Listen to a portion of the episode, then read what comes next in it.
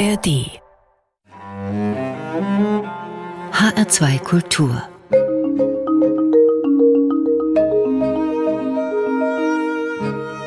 Doppelkopf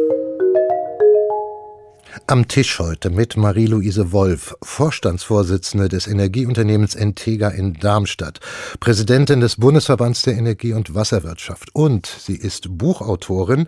So erschien im Herbst 2023 ihr Buch 2,8 Grad Endspiel für die Menschheit, eine intensive Auseinandersetzung mit den Anforderungen, die der Klimawandel an uns alle stellt. Und zuvor 2022 der Roman Die Unbeirrbare über das Leben der Unternehmerin Nicole Clicquot, Gründerin des Champagnerhauses Wörf Clicquot.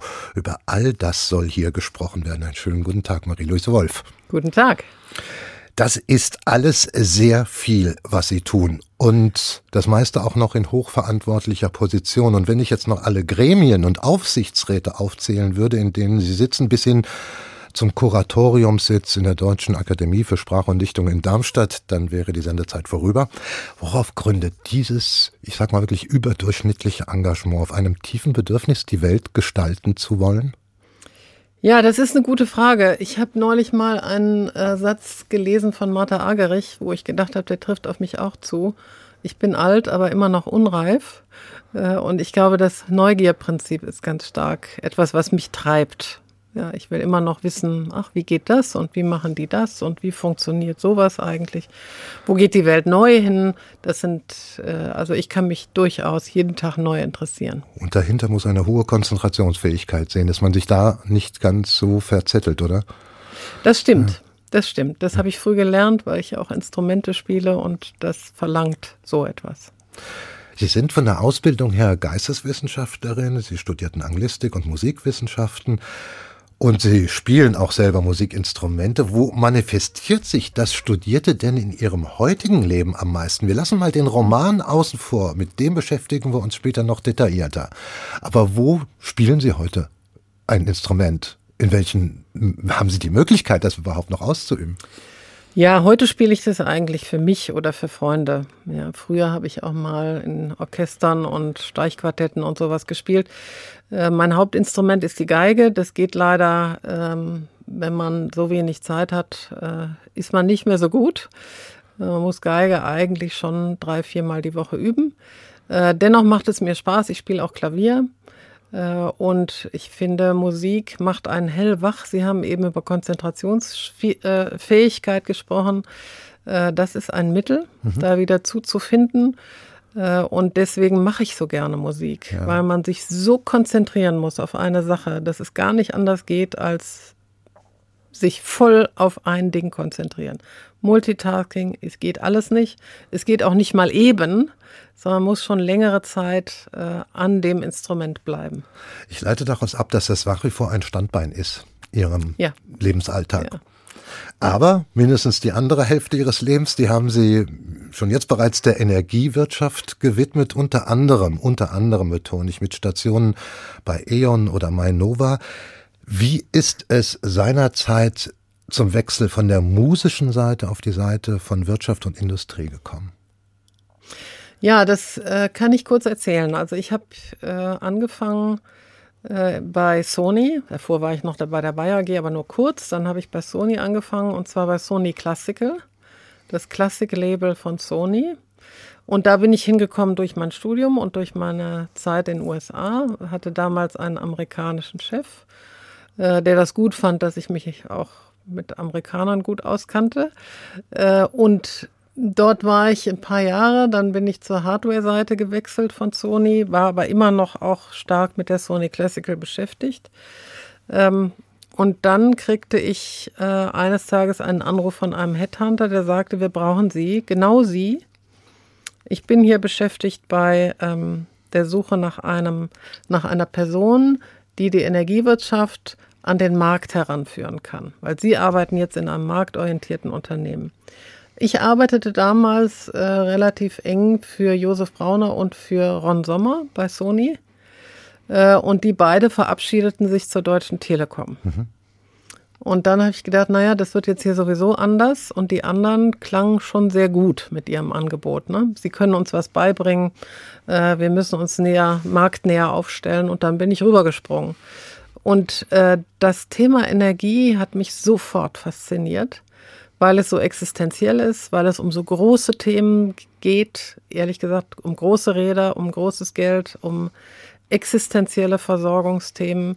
Und damals war mir Sony ja ein bisschen weiter weggerutscht in meinem Kopf, weil das neue Produkt von Sony war die PlayStation und da konnte ich mhm. erstmal nicht so viel mit anfangen. Mhm.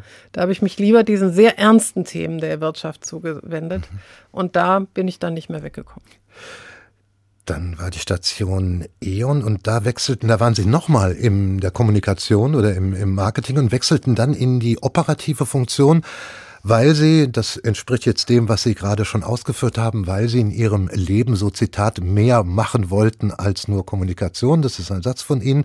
Mhm. Das ist jetzt gut 20 Jahre her, Frau Wolf. 20 Jahre, in denen sich beim Thema Energiewirtschaft so vieles so fundamental gewandelt hat. Damals hätten sie sich wahrscheinlich auch nicht gedacht, was für einen ja nahezu existenziellen, global existenziellen Bedeutungszuwachs ihre Branche eines Tages erfahren wird. Oder hatten Sie doch eine Vorahnung? Also ich äh, hatte eine leise Vorahnung, weil ich bin zur E.ON gekommen oder da hieß sie noch Feber, äh, als gerade die Riesenauseinandersetzungen um Kernkraftwerksbauten waren Wackersdorf, ich sage nochmal das Stichwort mhm. Wackersdorf, für manche Hörer vielleicht können die sich noch vorstellen, was da war. Ähm, also viel Polizeischutz, viel, äh, viel Steine werfen äh, und viel Konflikt.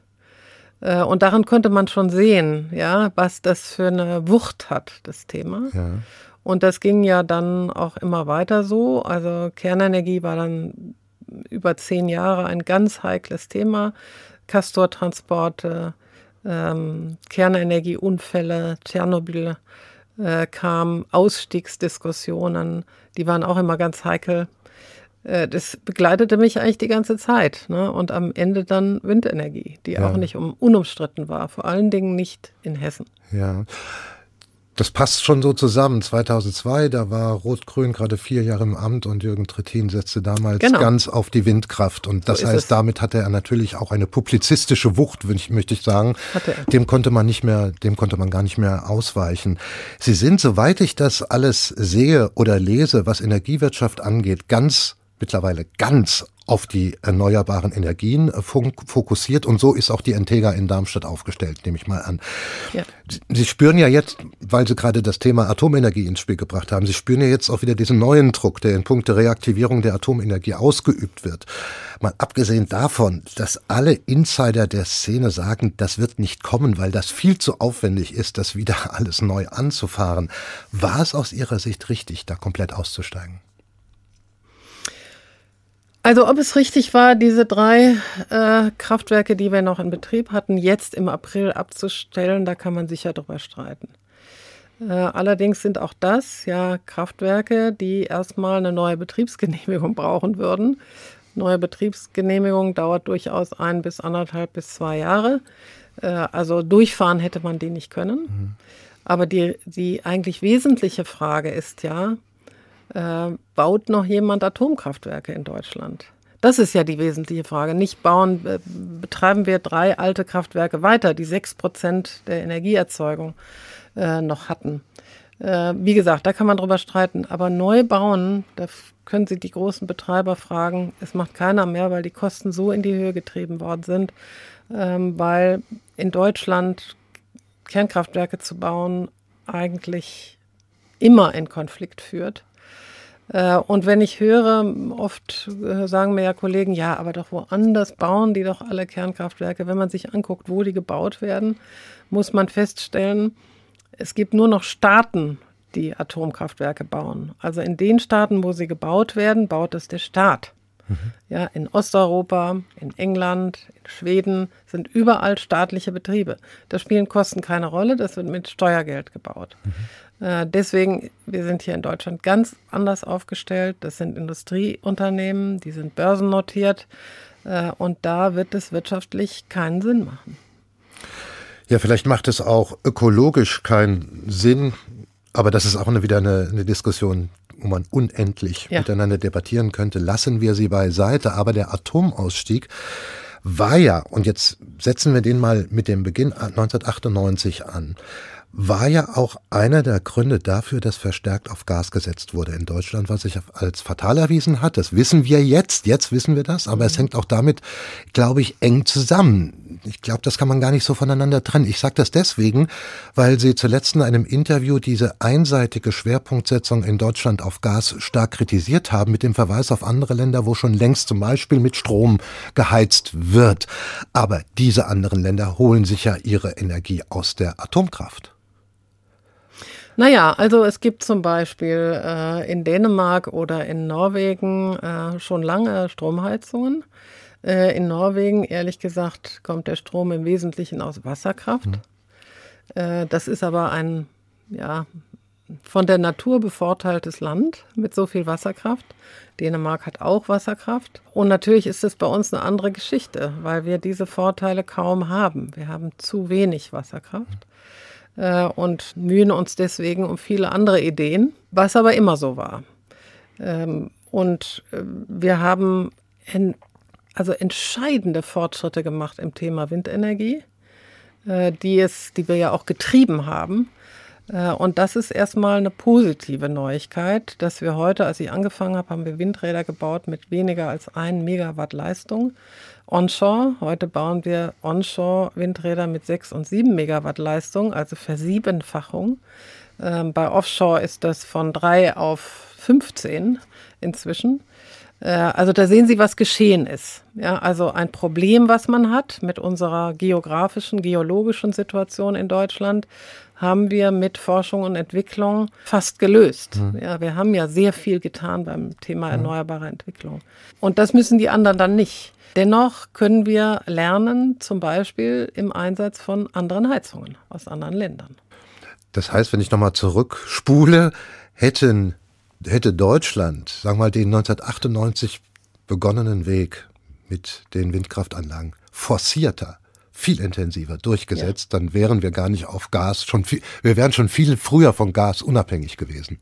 Das kann man so sehen, ja. äh, also die vielen Diskussionen, machen wir jetzt Windkraft oder ist das doch falsch oder machen wir Gaskraftwerke oder Gasbrücke oder kommt Kernenergie nochmal wieder oder oder oder, mit denen haben wir uns ja in den Merkel-Regierungen lange aufgehalten und das führt natürlich nicht dazu, dass man konsequent einen Weg geht. Mhm ja, sondern dass man immer vieles im Kopf hat und nichts richtig macht, so ungefähr. Und in dem Fall, äh, der Februar 2022 hat uns da eines Besseren belehrt und viele Augen geöffnet. Wir machen Ihren ersten Musikwunsch, Marie-Louise Wolf. Da haben Sie sich das erste Stück aus Robert Schumanns Kreisleriana ausgesucht, und zwar von Martha Agerich gespielt. Sie haben sich das ausgesucht, weil Sie es auch selbst spielen? Äh, ich versuche das, ja. Das ist ein ganz schweres Stück. Äh, und äh, für mich ist Martha Agerich eine vorbildliche Pianistin mit ihrem glasklaren Anschlag, mit ihrer Eigenwilligkeit. Äh, Martha Agerich ist jetzt 82 Jahre und spielt immer noch wie eine junge Frau, kraftvoll, glasklar. Ein tolles Stück, ein schwieriges Stück und ein anregendes Stück.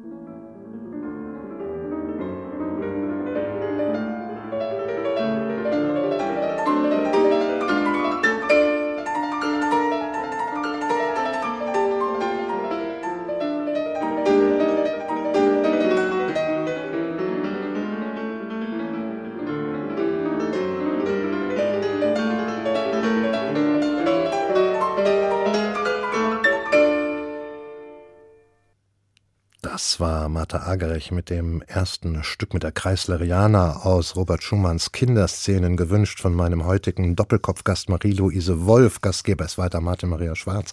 Übrigens der Doppelkopf mit Menschen, die etwas zu sagen haben, den gibt es ab sofort auch via App der ARD Audiothek oder als Podcast abrufbar unter hr2.de.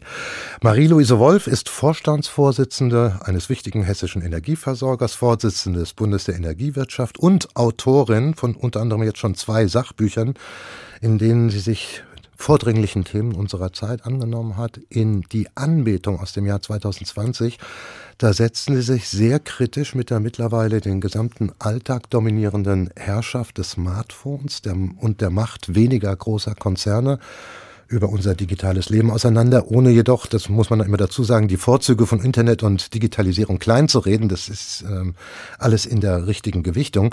Ihr zweites Sachbuch im Spätsommer 2023 erschienen trägt den Titel 2,8 Grad, Untertitel Endspiel für die Menschheit.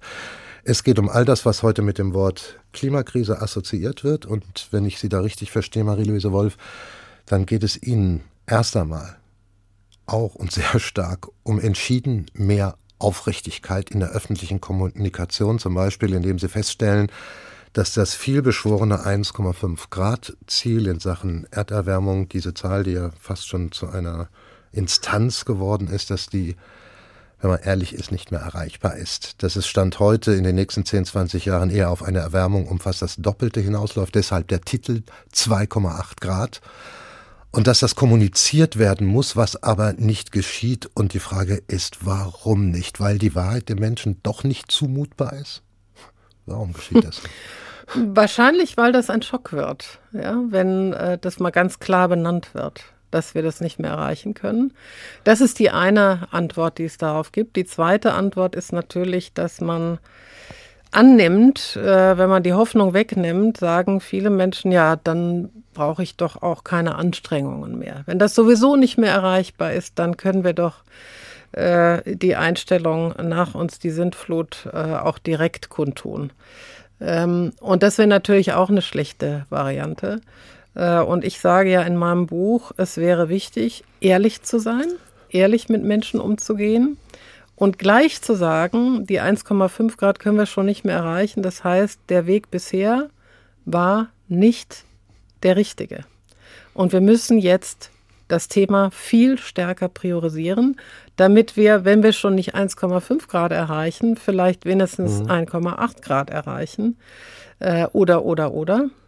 Ähm, denn was bisher klar ist, wenn wir einfach so weitermachen wie bisher, werden wir eben bei diesen fast drei Grad rauskommen.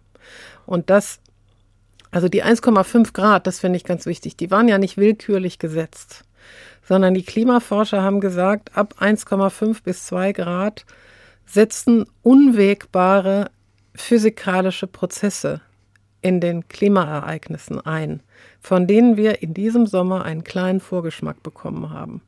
Und die da heißen extreme Hitze, extreme Dürre, Fluten, Hurricanes, Unwetter, äh, alles Mögliche, was uns in ja, große Verzweiflung setzen wird. Mhm.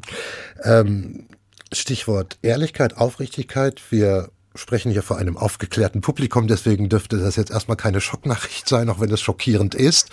Aber das auch nochmal hinzuzufügen, Marie-Lise Wolf, Sie behaupten das ja nicht äh, im luftleeren Raum, sondern Sie satteln auf wirklichen ja. wissenschaftlichen Erkenntnissen, die das sagen, das ist nicht mehr, nicht mehr hinzukriegen. Ja. Muss man da nicht, also mit den 1,5 Grad, muss man da nicht bei allen Totalanstrengungen, und Sie haben ja recht, das umzudrehen und genau das was so schockierend ist, als Argument zu benutzen, um das noch weiter zu forcieren, unsere Anstrengungen, mhm. müssen aber bei gleichzeitigen Totalanstrengungen, das CO2 aus der Luft zu kriegen, nicht auch mit derselben Anstrengung, mit derselben Anstrengung muss es nicht darum gehen, die Folgen des Klimawandels, der nun unweigerlich da ist, auch abzufedern, muss nicht viel deutlicher klargemacht werden. Bitte, liebe Bevölkerung, Stellt euch darauf ein, dass das nächste Großhochwasser, dass die nächste Flut, dass die nächste Bodenaustrocknung, dass die nächsten Waldbrände kommen werden und beginnt euch damit auseinanderzusetzen und das, ja, Vorkehrungen zu treffen, um das eigene Leben abzusichern. Ganz richtig. Also ganz gleichzeitig mit dem Thema, wir müssen stärker über CO2-Minderung nachdenken, müssen wir über sogenannte Anpassungsmaßnahmen nachdenken. Äh, und das beginnt natürlich bei jedem selbst. Was habe ich im Keller stehen? Äh, was könnte in meinem Garten passieren? Welche Bäume könnten umfallen? Äh, wie ist mein Haus eigentlich? Wie sicher steht das eigentlich auf einer Bodenplatte etc. etc. Aber es hat natürlich auch wahnsinnig starke Konsequenzen für kommunale Absicherungen, hm. zum Beispiel das ganze Thema ähm, Kanalsysteme erweitern, Abflüsse erweitern. Äh, habe ich Rückstaubecken, habe ich Überflutungsgebiete für Städte, durch die Flüsse fließen oder auch nur Bäche. Wir haben ja im Ahrtal gesehen, was passiert ist, wenn man die nicht hat. Äh, und wir haben im Ahrtal so viel gesehen. Ja, also erstens hatte man keine Anpassungsmaßnahmen vor, mhm. äh, vorgenommen. Äh, also es gab eben keine Rückstaubecken, wo das Wasser reinfließen konnte, Überflussgebiete, äh, die man definiert hatte auch davor. Ähm, und dann das entsetzlich überraschende Thema, aber so banale Thema, Alarmierung der Bevölkerung. Ich meine, wenn man das heute liest, ja, dass die Leute überhaupt nicht wussten, was kommt und dass die Alarmsysteme alle nicht funktioniert haben, das ist so banal. Hm. Äh, und wir fangen gerade an, das wieder zu üben. Äh, dann das Thema, wie holen wir alte Leute, da raus? Wie holen wir die Behinderten aus ihren Einrichtungen raus? Alles ungeklärt. Und solche Sachen müssen wir natürlich gleichzeitig forcieren. Hm. Was Sie, was Sie stark bemängeln, Marie-Louise Wolf, ist auch, dass die Politik, und sie ist nun mal der Gesetzgeber, das geht, dort ist die Verantwortlichkeit, dort ist das Steuerruder, es nicht geschafft hat, in all den Jahrzehnten das Thema nachdrücklich und vor allem nachhaltig zu positionieren, das heißt ganz oben auf der Agenda zu halten. Angela Merkel galt 2006 als Klimakanzlerin, daraus ist dann äh, gar nichts geworden, es ist alles sehr schnell verpufft. Aber ich frage mich dann angesichts der heutigen Situation, und Sie wissen das selber nur zu gut, Sie haben diesen Begriff Polykrise auch äh, verwendet. Mhm. Den zitieren Sie von einem anderen Wissenschaftler, soweit ich das weiß. Ja. Ähm, trotzdem, wie, wie, wie soll das gehen? Stand Ende 23. Zwei Kriege, die die Welt in Atem halten, und zwar offensichtlich dauerhaft und offensichtlich auch von globalem Charakter. Ist der Mensch da nicht als Individuum, aber auch als Gemeinschaftswesen davon völlig überfordert zu sagen, wenn ich jetzt hier gerade Israel sehe und dieses grauenhafte Massaker, dass man dann sagt, ich kann mich jetzt gerade nicht um Klimawandel kümmern. Naja, das ist äh, die Gefahr heute. Ne? Wir leben in einer Zeit, die viel komplizierter wird, als wir das gewöhnt sind. Äh, man muss auch sagen, im Rückblick, ähm, also die letzten 50, 60 Jahre war eine Traumzeit und jetzt kommen die Krisen. Äh, und was macht man in, in Krisenzeiten? Ich meine, ich bin ja im Grunde Unternehmerin, leite ein Unternehmen, wo Sie das ja auch dauernd haben. Sie müssen priorisieren. Und Sie müssen auf jeden Fall drei, vier, fünf Dinge im Kopf halten und gleichzeitig verfolgen. Mhm. Und deswegen sage ich ja auch im Buch, muss man die Klimakrise priorisieren. Und ob in der Ukraine Krieg ist oder nicht, wir müssen, wir dürfen das Thema nicht hinten anstellen. Und müssen uns zum Beispiel jetzt um Anpassungsmaßnahmen kümmern und auch sehen, dass sie, dass sie kommen. Ja, nicht einfach eine Verordnung und dann interessiert uns das nicht mehr, haben wir ja gemacht, sondern schauen, dass das auch passiert. Äh, und von daher kann man da leider im Druck nicht nachlassen. Was ich ein bisschen als Gefahr sehe, ehrlich gesagt, ist die Erfahrung aus der Corona-Krise. Äh, wir erinnern uns alle an die schwierigen Diskussionen zwischen Bund und Ländern, äh, welche Verordnungen jetzt wo gelten sollten und die unterschiedlichsten Vorgehensweisen ne, von Hessen nach Rheinland-Pfalz, Maske oder nicht. Welche Tage waren die Tage, wo ich was machen muss? äh, alles unterschiedlich. Ähm, aus der Phase haben wir äh, gelernt, wie schwer das ist, in einem föderal regierten Land einheitlich sich auf eine Krise einzurichten. Und ich glaube weiterhin, dass das möglich ist, aber man muss es priorisieren und forcierter angehen. Mhm. Und ähm, im Moment spüre ich so ein bisschen eine Zurückhaltung. Wir können nicht die Leute noch mehr beunruhigen. Wir können äh, ja, das ist alles so viel und Polykrise ist so viel. Ich glaube, das ist eine Unterforderung unserer Bürger. Ich glaube, wenn sich jemand nach vorne stellt und sagt, die und die Probleme haben wir und deswegen machen wir jetzt das und das, so dumm sind die Menschen nicht. Es bedeutet zum Teil auch bestimmt eine bestimmte mentale Umsteuerung unseres Bewusstseins, ja. weil Sie zu Recht sagen, wir haben halt jetzt 50 Jahre verdammt gut gelebt, ja. vielleicht auch zu gut gelebt und das muss man ja auch erstmal wieder rausschütteln, dass das nicht selbstverständlich ist. Das haben wir ja bei äh, Corona erlebt, wobei ich mir da auch gedacht habe, schade, dass die Menschheit aus Corona nichts gelernt hat, ist, ist so ein bisschen mein, mein Blick, weil es wurde ja gezeigt in der Zeit, was alles möglich ist Richtig. in der Reduktion von dem eigenen Aktionskreis. Ja. ja. Und was das für Wohltaten gebracht hat, also oh. man braucht ja nur die Luft nehmen oder ja. halt eben den CO2-Ausstoß. Ja, hat es gebracht. Ja. Aber davon ist leider nichts übrig geblieben, oder? Nein, ich es ist leider nichts übrig geblieben davon. Ich hatte mir da ehrlich gesagt auch sowas erhofft, als dass man lernt, ach ja, wir können uns auch ändern in unseren Verhaltensweisen. Äh, aber leider, naja, wird zu wenig äh, abverlangt. Ja, das ist mein Argument von mhm. vorhin. Ich glaube ja, dass wir ehrlich gesagt, das habe ich eben auch schon gesagt, unzureichende Aufmerksamkeit auf das Thema legen, dass wir immer noch nach völlig aus der Zeit gefallenen Konsummustern leben. Ich bin gestern mit dem Zug äh, hier nach Hessen gefahren und hörte neben mir wie sich die Leute überboten, dass sie jetzt für eine Woche nach Bali, für eine Woche nach Singapur, Indonesien und so weiter. Und ich dachte, Mensch, Leute, ja, äh, das, das geht eigentlich so auch nicht einfach unbegrenzt so weiter. Sie nehmen in Ihrem Buch deswegen auch, das fand ich sehr auffällig, das Wort Radikalität in den Mund und begründen das, weil es ohne einschneidende Maßnahmen nicht weitergeht. Die knüpfen das an, was Sie gerade, was, was Sie gerade sagen. Steht aber diese Forderung nach Radikalität, so, so sehr ich es auch verstehe, nicht per se im Widerspruch zu unserer demokratischen Grundordnung, weil demokratische Prozesse nun mal langsam laufen. Das haben wir gelernt in, in 70 äh, Jahren Demokratie in Deutschland. Und bei diesem Thema jetzt allerdings Schnelligkeit geboten ist und das mhm. beißt sich ja und, und Demokratie, wie heißt es immer so schön, ist Interessensausgleich. Oder muss Demokratie neu definiert werden? Das ist eine ganz wesentliche Frage und äh, aus meiner Sicht auch ein Kernthema. Äh, was ist Demokratie? Und wenn man sagt, Demokratie ist Freiheit und Vernunft oder Freiheit und Vertrauen und Vernunft, dann kommen wir dem Kern schon ein bisschen näher. Denn Freiheit heißt ja erstmal freie Meinungsäußerung und nicht, ich fahre wohin ich will und ich äh, esse so viel ich will. Natürlich kann man so viel essen, wie man will, aber da fängt es schon an mit dem, äh, was ist eigentlich Freiheit? Und wir wissen heute, dass beispielsweise ein Fleischkonsum, wie wir ihn vor ein paar Jahren noch hatten, wir sind übrigens schon zurück in Deutschland, ganz tolle Nachricht, äh, auch in meinem Buch, dass das, wenn man den weltweit betreiben würde und wir sind 10 Milliarden Menschen, eigentlich nicht mehr aufgehen kann. Mhm. Und dann erinnern wir uns alle noch, dass die Grünen mal einen Veggie Day pro Woche vorgeschlagen haben und dafür zerrissen worden sind. Zerrissen.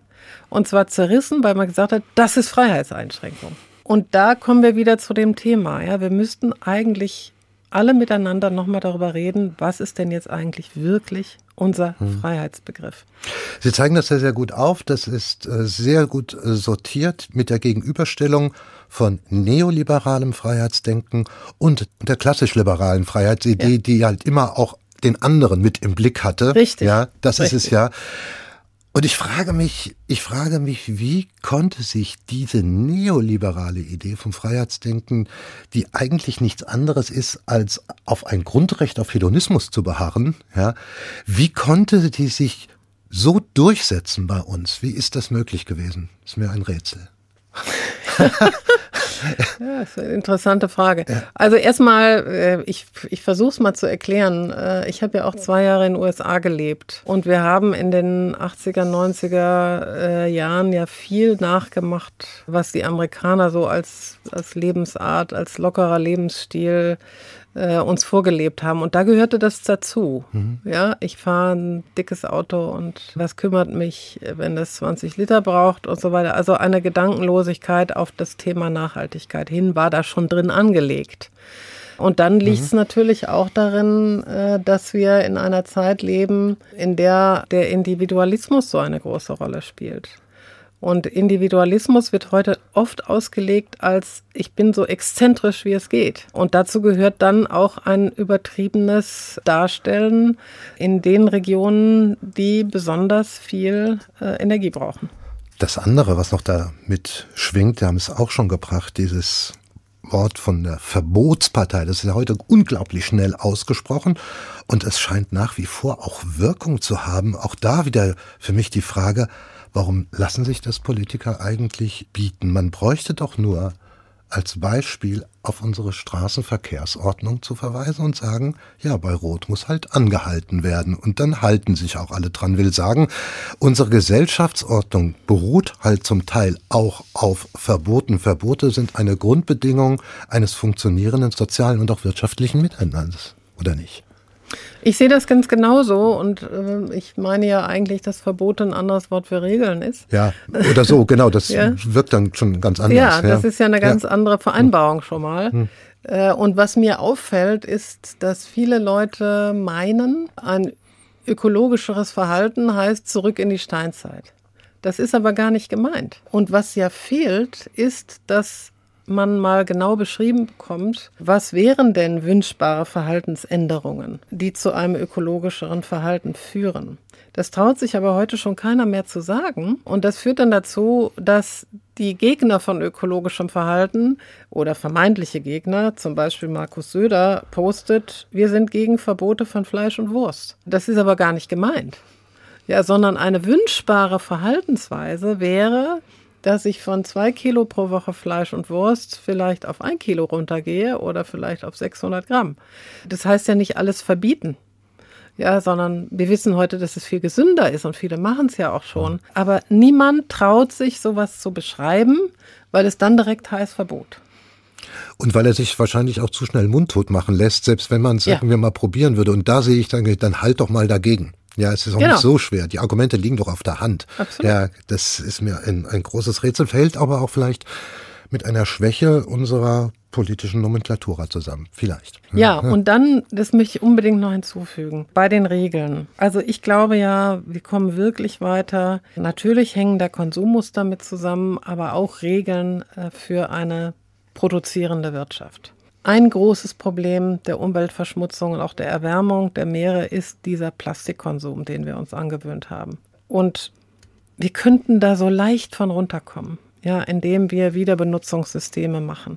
Glas, viel mehr Glas verwenden, viel mehr Papier zum Einpacken und so weiter. Das wären einfache Regeln. Für die müssten wir aber ja, die ganze produzierende Industrie sozusagen dafür interessieren, beziehungsweise ihnen andere Regeln vorgeben und sagen, ja, Plastikflaschen, die wir wegschmeißen, sind einfach nicht mehr erlaubt. Ja, wir machen hier nur noch Glas. Traut sich aber keiner zu machen. Meiner ist ja Deutschland schon recht forsch gewesen. Das geht, glaube ich, doch auch auf Jürgen Trittin zurück, der das Pfand eingeführt hat, was ja, ja, auch dann eine sehr wirkungsreiche Idee gewesen ist und Strategie. Wenn ich das mit anderen Ländern vergleiche, wo kein Pfand auf Plastikflaschen ist, wie es da dann aussieht auf den Straßen. Ja, das kann man sehr gut studieren. Brauchen wir nur nach Frankreich gehen. Und aber wir wollen ja auch mal irgendwo gucken, wo, wo, wo, wo passiert denn was in die richtige Richtung. Ist ja nicht so. Es ist nicht so, dass nichts passiert. Nein, es passiert nein, schon eine ganze Menge. Und ich will noch vor der nächsten Musik, Marie-Lise Wolf, äh, ein Thema ansprechen, das bei Ihnen auch einen prominenten Platz erhält, die Renaturierung der Moore der ist Ihnen sehr, sehr wichtig. Aber das ist doch jetzt auch gerade auf dem Weg, dass das ein EU-Gesetz wird. Ich weiß, es kommt erst im November, das ist nach mhm. dem Zeitpunkt unserer Aufnahme, dass darüber final entschieden wird. Aber es könnte ja sein, dass das klappt. Das wäre ja schon mal ein doch starker Impuls. Wäre ganz toll wäre ein riesiger Impuls. Da wäre nur wichtig, dass man nicht nur sagt, wir renaturieren die bestehenden Moore, wir verwässern die, die es noch gibt, sondern wir verwässern die, die wir auch schon stillgelegt haben und wo schon Tiere drauf weiden wieder. Ja, wir hatten mal viel, viel mehr Moore. Und das wird interessant sein, wie weitgreifend dann die neue mhm. Bestimmung sein wird. Mhm. Ein zweiter Musikwunsch von Ihnen, Marie-Louise Wolf, und der führt zu Camille Saint-Saëns und seiner Komposition Aquarium aus seinem Karneval der Tiere. Das haben Sie sich in der Fassung mit den beiden Schwestern Labec gewünscht. Warum dieses Stück? Also Camille Saint-Saëns ist ein wahnsinnig spannender Komponist und der Karneval der Tiere ist eines der tollsten Stücke, die er gemacht hat. Mit ganz verschiedenen, 14 verschiedener Tierarten, die dargestellt werden über Töne, über Musik. Und ich finde immer daran, dass man so den Reichtum von Natur mit Tönen erleben kann. Äh, und das finde ich unheimlich spannend und unterhaltsam. Und das Aquarium ist ein besonders tolles Stück.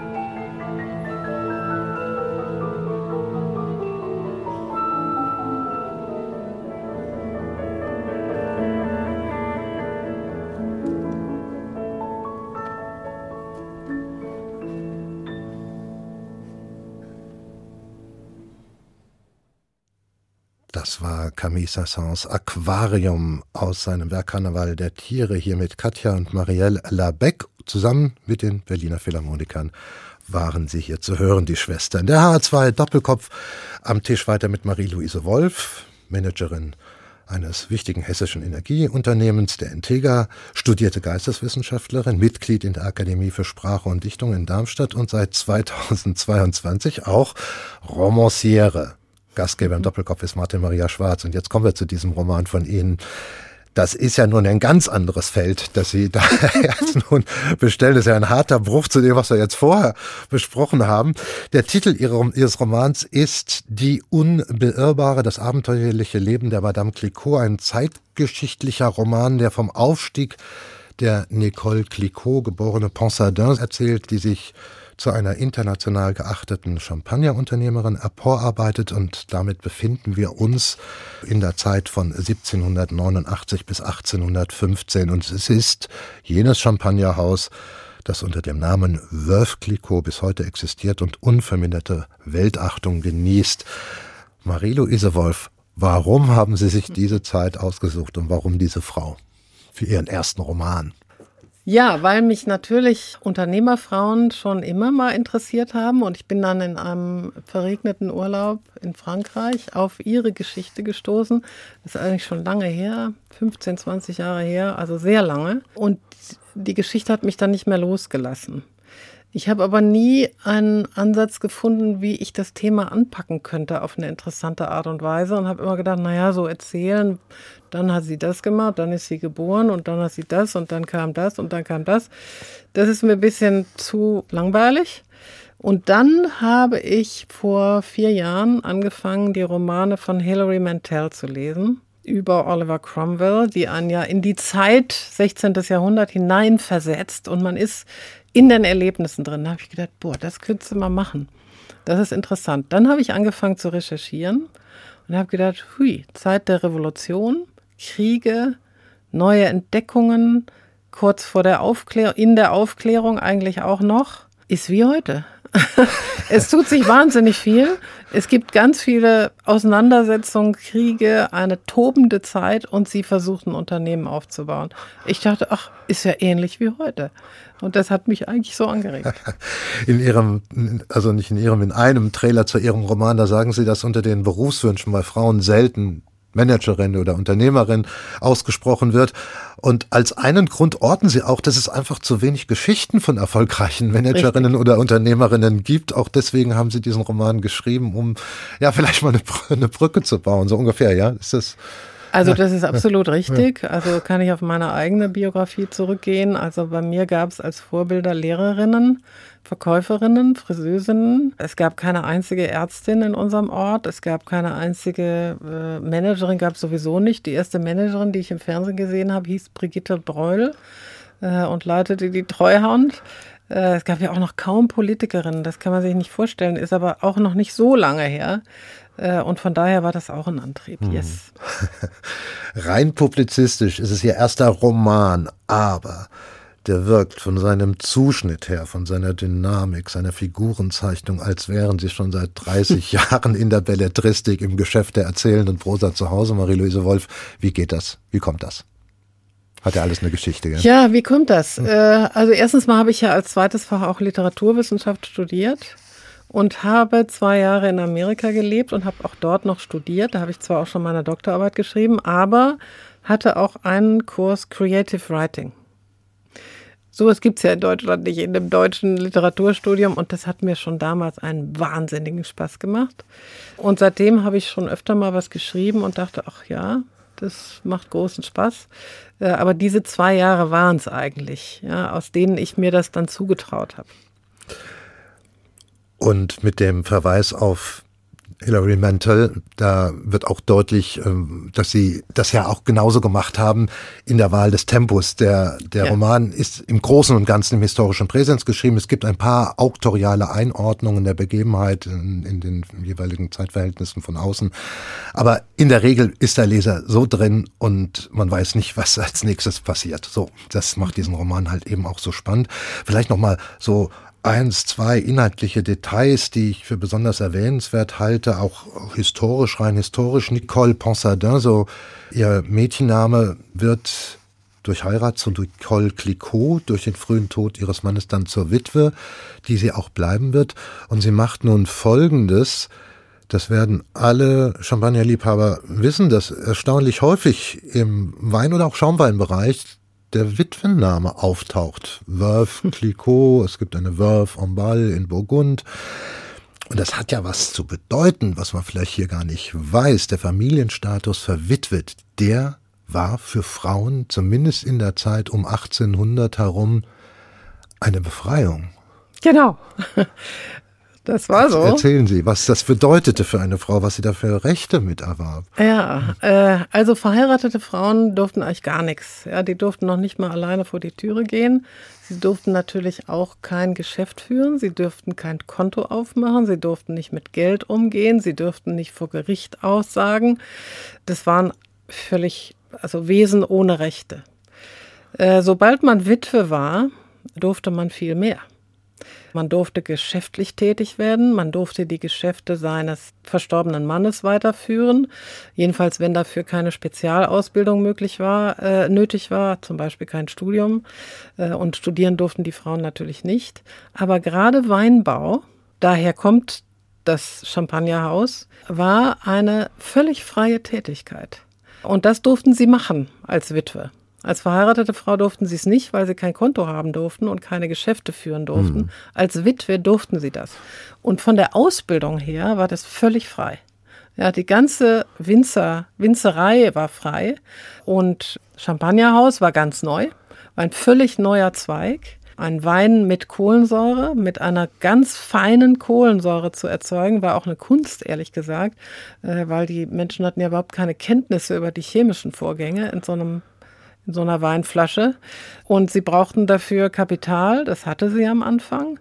Äh, sie brauchten Zugang zu Weinbergen, das hatte sie über ihre Schwiegerfamilie. Und sie brauchten unternehmerisches Geschick. Und das hatte sie ganz besonders. Und das war dann ja auch Augenmerk. Und das wird alles dann erzählt. Und es wird so gut erzählt, dass es nicht wie ein historisches Sachbuch geschrieben ist. Nein, ganz und gar nicht, sondern es erzählerisch, das unterstreiche ich nochmal, hervorragend gelöst. Aber man bekommt sehr viel Aha-Effekte über die Zeit auch. Und das ist ein zweiter Aspekt.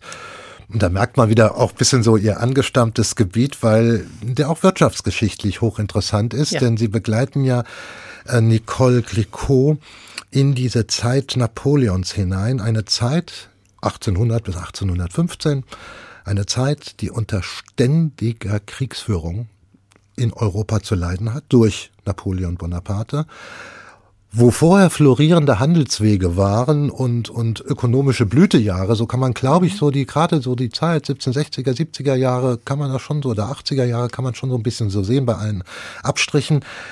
Aber das wird jetzt alles auf einmal blockiert, je nach Gusto von Napoleon. Ähm, ist er im Streit mit England, gibt's gleich eine Sperre in Sachen Güteraustausch und schon wirkt es zurück auf die heimische Wirtschaft und dann personifiziert, meinetwegen jetzt auf diese Nicole Clicquot. Das war Ihnen auch, glaube ich, ein Anliegen, mal zu zeigen, was da eigentlich passiert und auch etwas, was wir von heute ja genauso kennen. Richtig. Also sie war, sie lebte in einem Land, dessen Regent Krieg führte gegen Europa. Und sie startet mit ihrem Geschäft und das Geschäft bestand ja daraus, ich stelle Champagner in Frankreich her äh, und will hoch auf eine Million Flaschen, fangen wir mit 100.000 an und muss diese Champagnerflaschen, den Absatzmarkt Frankreich, der war nicht groß genug, in ganz Europa verteilen. Das war ihr Geschäftsmodell. Und jetzt kommt ihr Napoleon, den sie ja hasste, sie nannte den ja nur noch den Teufel, und verhängt gegen alle möglichen europäischen Länder Handelsblockaden. Das führte ihre Idee eigentlich erstmal ad absurdum. Also über Meere konnte sie nicht.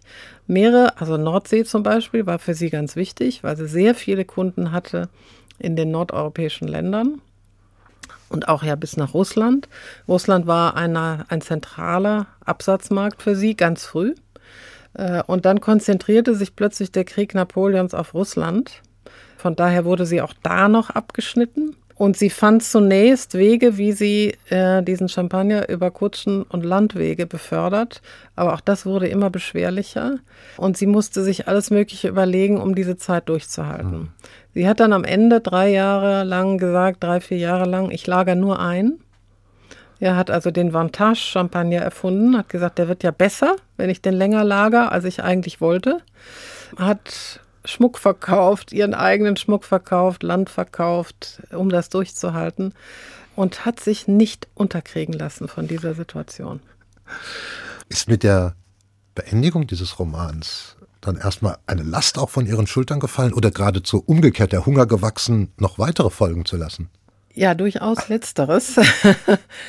ich habe auch eine weitere Frau im Blick, äh, die noch 100 Jahre früher gelebt hat. Das ist Madame du Châtelet, Emilie du Châtelet. Von äh, Voltaire, die. Äh, ja, genau. sehen Sie? Ja, von Voltaire. Ja, ja. war aber die erste Mathematikerin. Sie war ich auch weiß. Geliebte ja. von Voltaire. Die war die Geliebte von Voltaire. Ja, genau. aber sie war neben Voltaire eine großartige Wissenschaftlerin ihrer Zeit, was keiner mehr weiß. Wir dürfen gespannt sein. Wenn Sie auf Ihr bisheriges Leben schauen, Marie-Louise Wolf, sind Sie auch eine unbeirrbare? Puh, das müssen andere beantworten. Äh, aber ich habe ja am Anfang schon gesagt, ich bin einfach alt, aber unheimlich neugierig weiterhin.